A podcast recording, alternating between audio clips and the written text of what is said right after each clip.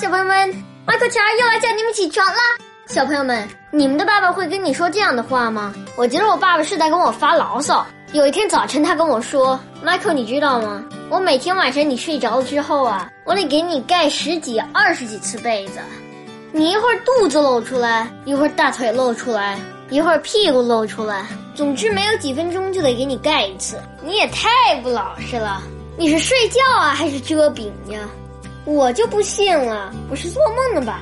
他怎么能给我盖十几、二十几次被子呢？那他不就不用睡了吗？”所以我跟我爸爸说：“爸爸，你是做梦给我盖被子了吗？”然后我爸爸说什么呢？哼，就走了。小朋友们，你们瞧，你们的爸爸也会给你们盖被子吗？或者说你们睡觉也踢被子吗？起床吧！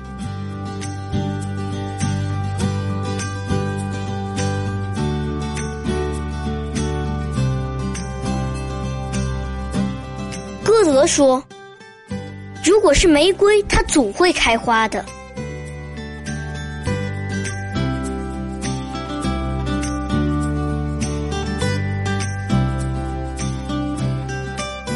闲居初夏午睡起，其一，杨万里。梅子硫酸软齿牙，芭蕉分绿与窗纱。日长睡起无情思，闲看儿童捉柳花。